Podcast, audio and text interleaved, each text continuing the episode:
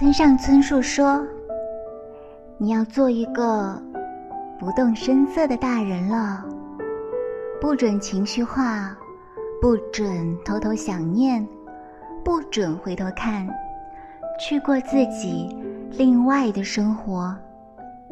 你其实凉薄，不善温言宽慰，多于交流，说着说着便沉默。”你一面叫嚣着要做个温暖明亮的人，热爱这世间的万物，一面又躲在孤独的背后，像一个沉默寡言的胆小鬼。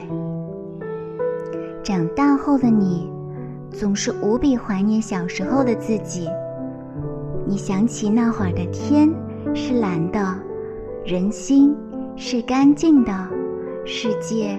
一片清明，你无忧无虑，又无所顾忌。而现在的你，敏感、脆弱，又古怪的很，独自在社会上摸爬滚打，戴上坚硬且麻木的面具，变成了小时候最讨厌的那种大人。你终于学会了隐藏自己的情绪。变得圆滑又世故，活得好像这世间的一条狗啊！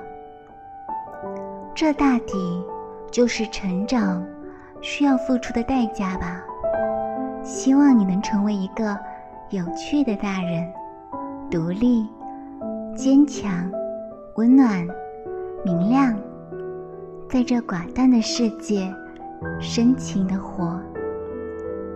我是柯内，愿你成为一个有趣的大人。